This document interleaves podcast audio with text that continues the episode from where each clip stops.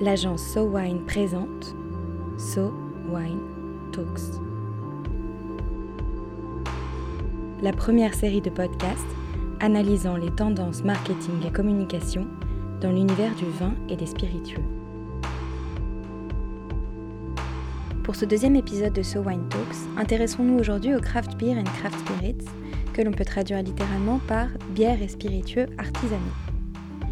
Dessinons ensemble les contours de ce phénomène qui touche le monde des spiritueux après avoir révolutionné l'univers de la bière, aujourd'hui avec Marie Mascret. Alors Marie, le craft dans les vins et spiritueux, c'est quoi? Le craft avant tout, ça veut dire artisanat ou artisanal. Alors dans les vins spiritueux, ça s'applique à tous les produits qui sont plutôt élaborés de manière non industrielle, élaborés de manière donc artisanale, à la main, par un homme, une femme ou une équipe, plutôt en petite quantité, et plutôt avec des méthodes d'élaboration qui sont donc à l'opposé de ce qu'on peut voir dans les grandes productions euh, industrielles. Est-ce que ça veut dire que c'est toujours des petites productions? Pas forcément, en fait, je pense que le craft, au-delà de ça, ça répond à un certain nombre de notions. Euh, tout ce qui est aujourd'hui produit craft dans les vins et spiritueux, j'ai envie de dire dans les bières et spiritueux, on va y revenir, c'est des produits qui sont incarnés par un homme, par une femme, par une histoire, par une figure emblématique. C'est des produits qui font en sorte de pouvoir proposer euh, une méthode d'élaboration un peu particulière. Ce sont également des produits qui vont aller chercher des particularités en termes de goût, en termes d'ingrédients. C'est également des produits qui du coup vont raconter une histoire un peu différente et toucher la corde sensible du point de vue de l'émotion au niveau du consommateur. Ils vont raconter des choses et faire en sorte de créer une connivence avec le consommateur. Ça peut se faire en grande quantité. En revanche, a priori au départ, un produit craft, c'est plutôt un produit qui est élaboré un peu euh, de manière euh, presque sous le manteau. Après, les produits craft qui aujourd'hui ont pignon sur rue et qui sont des marques connues, euh, si au départ elles étaient presque élaborées dans le garage, on va dire, c'est souvent des produits qui sont devenus un, peu plus, un peu plus développés en termes de quantité. Et le craft, ça vient d'où? Alors le craft, en fait, c'est ancien. C'est-à-dire qu'aujourd'hui, clairement, il y a une, mode, une forme de mode du craft, des spiritueux ou des bières craft, donc des craft beer et des craft spirits, mais c'est plutôt ancien parce que ça date de la prohibition aux États-Unis. À l'époque de la prohibition, bah, finalement, il y avait aussi une production euh, cachée de, ces produits alcoolisés euh, qui donc euh, était faite de manière totalement artisanale et le craft, ça vient de là. si vous allez aux États-Unis, vous verrez que le craft, c'est un véritable succès. C'est une forme de retour en force alors que finalement, ça ne date pas d'hier. C'est un retour en force. Il y a même des linéaires entiers qui sont consacrés au craft beer ou au craft spirits aux États-Unis. Euh, ça vient de là et aujourd'hui, je pense que ça vient aussi en France beaucoup de la scène cocktail. La scène cocktailistique en France et ailleurs, d'ailleurs dans les pays euh, occidentaux, elle est extrêmement développée, elle est, elle est de plus en plus pointue. Et les bartenders, les mixologues sont un peu comme des chercheurs d'or. Ils vont aller toujours plus loin dans euh, le fait de trouver des produits un peu exceptionnels, des produits un peu particuliers, des produits qui ont une histoire à raconter, qui ont un goût particulier. Et en allant chercher ces produits-là, ils vont tomber sur des produits craft qu'ils vont remettre ou mettre sur le devant de la scène. Euh, et c'est aussi, ça répond aussi à une tendance de consommation. Le consommateur, il a aussi envie d'avoir ces produits-là dans son verre. À quelles envies des consommateurs répondent les produits craft Finalement, le craft, pour moi, ça répond à une volonté du consommateur ou à une envie du consommateur de euh, se tourner à nouveau vers des vraies valeurs. Ça parle de retour aux sources, ça parle d'authenticité, ça parle euh, d'incarnation. Encore une fois, je parlais de l'humain, mais c'est vraiment ça. Acheter un produit craft et consommer un produit craft, donc craft beer, craft spirit, c'est presque euh, se souvenir de euh, la bière ou du produit alcoolisé que ses grands-parents ou ses arrière-grands-parents faisaient euh, dans un coin de la maison, voilà, pour leur consommation personnelle. Ça parle de consommation locale, encore une fois, c'est-à-dire qu'on pourrait presque tous être des producteurs de craft beer ou de craft spirits à partir du moment où on a la méthode, mais on, on, a tous en nous, dans les pays occidentaux et en France en particulier, cette culture du produit, cette envie de consommer bon aussi. Et ça répond à tous ces critères qui aujourd'hui sont au cœur des problématiques et au cœur des envies des consommateurs. Est-ce que le craft, c'est meilleur? Alors, je ne sais pas si c'est meilleur, mais ce qui est intéressant, c'est qu'aujourd'hui, le consommateur, il est ravi qu'on lui propose des produits qui sont pas industriels, qui n'ont pas forcément toujours le même goût, et voir qui sont des produits qu'il va pouvoir goûter qu'une fois dans sa vie. C'est-à-dire que théoriquement, quand vous achetez une bière euh, craft, vous êtes euh, sur un produit que vous allez goûter une fois, et puis la fois d'après, bah, peut-être qu'elle aurait été élaborée un peu différemment. Euh, voilà, ça correspond à des séries limitées souvent. Euh, donc, je ne sais pas si c'est meilleur. En tout cas, c'est fait artisanalement. Donc, vous allez plus être en recherche de comprendre ce qui, est derrière. Est-ce que c'est un, produit qui a été élaboré d'une manière particulière? Est-ce que les ingrédients qui sont à l'origine du produit sont, sont différents? Vous allez être vraiment dans la recherche, dans l'affinage de ce que vous allez pouvoir trouver dans le produit. Et vous êtes ravi qu'on vous propose finalement non plus une réassurance de toujours avoir le même goût quand vous achetez votre, votre flacon, votre bouteille tous les ans, tous les jours ou tous les mois, mais au contraire, à chaque fois d'être surpris. Et puis bah, parfois, vous pouvez avoir des bonnes surprises, parfois des mauvaises surprises, mais ça participe aussi de votre expérience. Vous pensez que le craft serait une tendance ou une mode? Pour moi, c'est vraiment une tendance de fond. Euh, je ne pense vraiment pas que le consommateur de, demain revienne en arrière sur toutes ces notions qui sont euh, la volonté de privilégier une consommation locale, la volonté de euh, privilégier une consommation qui mette en avant le savoir-faire d'artisan, la prise de conscience de l'importance de respecter l'environnement, la volonté aussi de se rendre compte qu'il a le droit d'avoir un avis. Et donc pour moi, tous ces ingrédients-là font que le craft a vraiment de l'avenir. Quand je parlais d'un consommateur qui a le droit d'avoir un avis, ça c'est une nouveauté aussi. C'est-à-dire que ça fait quelques années que le consommateur a compris qu'il n'avait plus forcément à subir les dictates de la consommation. Alors on subit toujours des dictates hein, de toute façon, parce que tout est un peu une mode. En revanche, euh, l'avènement des réseaux sociaux en particulier a donné le droit au consommateur d'avoir un avis, parce que ça lui a donné d'une part pléthore de sources d'informations, et d'autre part avec les inconvénients qu'on connaît aussi, pléthore de capacité à donner son avis sur tout et n'importe quoi. En revanche, euh, à partir du moment où il a le droit de dire ce qu'il pense, il a le droit aussi de savoir ce qu'il a envie de goûter. Il a le droit de dire non, j'ai pas envie de goûter ça, j'ai plutôt envie d'aller goûter autre chose. Et ça, c'est important. En quoi les craft spirits et les craft beer ont renouvelé les formes de relation avec le consommateur? Ce que je trouve particulièrement intéressant dans les craft spirits ou les craft beers, c'est aussi la capacité que ces produits-là ont à proposer aux consommateurs de créer une relation, de nouer une relation avec le producteur, avec l'artisan. Ça, c'est quelque chose d'assez nouveau. C'est-à-dire qu'on n'est plus juste derrière une marque qui certes a une histoire à raconter et des choses à dire, on est vraiment dans la relation qu'on va apprendre à créer avec cet artisan, avec ce producteur, soit de manière totalement virtuelle, c'est-à-dire qu'on lit l'histoire au dos de la, bouteille sur l'étiquette, et puis voilà, on s'y intéresse, on va aller se renseigner, soit aussi quand c'est vraiment une marque qui est incarnée et créée et élaborée par quelqu'un, euh, dans la capacité que la marque va avoir à nouer cette relation en direct, via souvent d'ailleurs les réseaux sociaux. Ça, c'est quelque chose de nouveau, et c'est quelque chose qui s'apparenterait presque, j'ai envie de dire, à la relation qu'on va avoir entre un artiste et un acheteur. L'acheteur qui va acheter les produits d'un artiste, euh, ses créations, il achète la création certes parce qu'il la trouve belle, mais il achète aussi la relation avec l'artiste. Il achète le fait qu'il va pouvoir partager ces informations-là et cette émotion que l'artiste lui fait vivre avec ses amis, avec sa famille.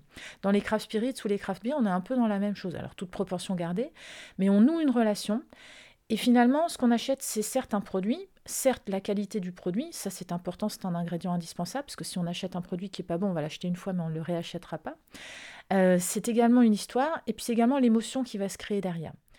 Qu'est-ce qui compte alors dans le craft pour convaincre le consommateur? Ce qui pour moi est certain, c'est que les produits, que ce soit des bières, des champagnes, des vins, des spiritueux, qui remporteront du succès demain, ou en tout cas qui seront les mieux valorisés, euh, c'est vraiment les produits qui sauront garantir une qualité, indéniablement, euh, proposer un goût particulier, original, permettre de vivre une expérience. Euh, c'est-à-dire je vais goûter quelque chose et puis bah, j'aime, j'aime pas, mais en tout cas je peux, peux me dire que je l'ai goûté et que j'ai découvert une nouvelle, une nouvelle euh, manière de déguster, un nouveau goût. Ce sont des produits qui donnent l'impression qu'il y a du travail derrière, ça valorise le producteur. Et toutes ces dimensions-là font que le produit est un peu unique, donc finalement le consommateur se sent lui aussi unique quand il le goûte. Il a l'impression de vivre quelque chose d'extraordinaire. Euh, et puis c'est également toutes les marques qui seront capables de mettre en avant le patrimoine de leur marque. Le patrimoine, c'est son histoire au sens global, mais c'est aussi toutes les petites histoires qui vont avec. Et les petites histoires, c'est simplement une manière originale et ça peut être anecdotique, mais dans le bon sens du terme, de raconter la grande histoire. Ça, ça crée de la connivence, ça crée un clin d'œil, et puis surtout, ça crée de la mémorisation. Quand on parle de marque globalement, comment est-ce qu'on retient une marque? Parce que finalement, vous goûtez beaucoup de produits dans votre quotidien et vous ne connaissez pas forcément par cœur, vous ne retenez pas forcément quelles sont les marques des produits que vous avez goûtés. On retient le nom d'une marque par trois ingrédients le nom de la marque, le visuel qui vous est donné à voir, la manière dont, euh, dont il a été euh, packagé et mis en avant, et puis également la petite histoire. Euh, finalement, ce, que le consommateur recherche, c'est ça, c'est cette connivence, c'est cette émotion, c'est cette expérience, c'est ce côté unique, c'est cette impression que lui-même est unique, ou en tout cas qu'on a vraiment élaboré le produit pour lui et uniquement pour lui. C'est du sur-mesure, c'est du coût humain, c'est vraiment du fait maison, et ça, il en a vraiment envie, le consommateur. Si demain on veut créer une nouvelle marque de craft spirits ou de craft beer, la première des choses à faire, c'est de se dire qu'est-ce que j'ai à raconter, qu'est-ce que j'ai envie de dire, à qui est-ce que j'ai envie de m'adresser? Pour dire quoi Pour le dire quand Pour le dire comment? Est-ce que j'ai envie d'avoir un ton de marque et de raconter une histoire avec de l'humour, avec du sérieux, avec euh, de l'authenticité, avec euh, une forme de modernité? Euh, Quel est mon produit? Au départ Est-ce que c'est un produit qui est élaboré avec un certain nombre d'ingrédients? Est-ce que ce sera toujours les mêmes ingrédients? Voilà, quelle est l'histoire que j'ai à raconter de base? Et c'est sur ces éléments réels et vrais qu'il faut s'appuyer ensuite pour raconter son histoire. La grande chance qu'on a, c'est que ça répond du coup à un marché qui est relativement large, parce que le consommateur est avide de ces produits-là, euh, mais du coup qui peut à la fois ouvrir des portes à des petites productions, et puis à la fois ouvrir des portes à des productions euh, qui sont gérées par des plus grands groupes de spiritueux, qui eux maîtrisent très bien euh, tout ce qui est marché, tout ce qui est production, tout ce qui est qualité, et qui en revanche vont être capables de s'adapter à cette demande du marché de petites productions ou de productions spécifiques avec des produits niches et des séries limitées. Est-ce que certains grands groupes de spiritueux peuvent aussi choisir de s'implanter sur le marché du craft? On a plus en plus de groupes de spiritueux qui ont bien compris que le consommateur est à la recherche de ces produits qu'on appelle en jargon marketing des produits niches et qui donc soit vont racheter des productions, des produits, des, des marques qui élaborent déjà des produits craft, mais qui les élaborent parfois déjà en grande quantité, soit vont eux-mêmes chercher à produire euh, un certain nombre de spiritueux avec cette dimension artisanale, cette dimension incarnée, cette dimension euh, histoire et patrimoine, et cette dimension euh, production vraiment un peu unique et série limitée. Donc finalement, toutes les marques peuvent se revendiquer craft? On, on, pourrait presque dire que toutes les marques de spiritueux, de vin ou de bien ont commencé par être craft. Mais ce qui est intéressant, c'est que depuis quelques années, les marques avaient oublié que ce qui intéresse le consommateur, c'est avant tout le produit. On est souvent parti dans des communications très art de vivre, très lifestyle, très euh, orientées vers euh, soit la fête, soit voilà des, des, notions qui sont très éloignées du produit. Et du coup, en oubliant de raconter l'origine et l'élaboration du produit, en oubliant de raconter la réalité qu'il y a derrière ce produit qu'on leur donne à consommer, aux consommateurs, les marques ont perdu ce consommateur. Ce consommateur, ce qu'il a avant tout envie d'avoir en main, c'est un produit dont il sait euh, bah, qu'il a nécessité du travail, qu'il a nécessité de l'énergie pour être élaboré, qu'il a nécessité euh, bah, que finalement il y ait des hommes et des femmes qui suent un peu derrière pour pouvoir le, le créer. Et ça, c'est quelque chose qui est intéressant. Ce recentrage des marques aujourd'hui vers le discours produit, il est intéressant, il est non seulement intéressant, mais il est aussi assez indispensable. Ça ne veut pas dire qu'il faut arrêter de parler de la manière dont on peut consommer le produit, ça veut juste dire qu'il ne faut pas désincarner le produit complètement. Et finalement, on peut dire que le craft, c'est un peu le luxe d'aujourd'hui. C'est le luxe de posséder quelque chose d'unique, de vivre une expérience originale, de se démarquer, et puis de pouvoir la partager avec ses amis. Vous, qu'est-ce que vous aimez comme craft spirit ou comme craft beer, personnellement? Alors personnellement, j'ai un goût particulier pour le gin. En revanche, si je devais en choisir un qui répond à ces notions euh, et à cette définition du craft, je dirais le gin Monkey 47. Pour le coup, c'est une success story. Monkey 47, c'est un gin qui est élaboré et artisanalement en forêt noire en Allemagne. Le nombre 47, ça fait référence aux plantes récoltées à la main et infusées euh, dans une autre source locale. Et le gin Monkey 47 a été acquis il y a quelques années par le groupe Pernod, Pernod Ricard. Donc c'est la preuve par excellence qu'un grand groupe peut avoir l'intelligence de se dire à un moment donné, voilà, il y a un produit qui répond à une demande consommateur et qui peut continuer à élaborer un produit considéré comme craft tout en lui faisant bénéficier des avantages du grand groupe. Alors toujours si je reste du coup dans les grands groupes, il y a un autre produit que j'apprécie particulièrement, c'est euh, un bourbon, le bourbon Woodford Reserve. Euh, c'est ce qu'on appelle en termes euh, anglais et marketing un small batch handcrafted whisky, donc c'est un whisky élaboré à la main en petite quantité. Euh, c'est vraiment le craft bourbon de référence aux États-Unis. C'est d'ailleurs une des marques qui est les plus utilisées par les mixologues sur ce marché pour réaliser en particulier des, classiques, des cocktails classiques comme euh, le mint julep et l'old fashion. ça, c'est les deux marques, je vais dire, je vais citer, euh, qui pour le coup sont des craft spirit, mais qui appartiennent à des, groupes. et puis sinon, à titre personnel, alors si je dois parler de gin toujours, le gin de la distillerie de Paris, qui est élaboré par un passionné, Nicolas Julès, qui, ne serait-ce qu'en l'écoutant, on tombe totalement amoureux de ses produits. Et il élabore ce, différents produits, dont ce que, que j'aime particulièrement. Et puis si je reste dans les, dans les spiritueux, il y a une famille de produits pour le coup qui pour moi répondent exactement à la définition du craft, c'est les armagnacs. Euh, L'armagnac c'est vraiment quelque chose qui hum, pour moi répond à la fois à toute la définition du craft, mais a également une multitude de goûts possibles et du coup euh, permet une découverte presque infinie de ce produit qui peut se consommer nature, qui peut se consommer en cocktail. Donc pour moi c'est vraiment un produit euh, qui coche toutes les cases. Et puis dernier exemple sur les bières peut-être, euh, bah, tout simplement, alors c'est un peu plus large d'ailleurs que juste la notion de craft beer, mais si j'ai envie d'aller goûter des bières et découvrir des bières, il y a une panoplie extrêmement large de bières de découverte du coup, de bières du monde euh, chez Saveur Bière. Alors là, vous avez un choix incroyable euh, et c'est ça que je trouve amusant aussi. Vous me posiez la question de ce que j'aime. C'est ça que je trouve amusant aussi, c'est de se dire je vais jamais goûter la même chose. Forcément, au bout d'un moment, je vais revenir sans doute à, celle que j'ai préférée, mais je vais quand même, dans l'absolu, me lancer le défi de jamais goûter la même chose. Donc, je vais travailler ma curiosité. Je vais, c'est presque un challenge finalement de sortir de ces zones de confort.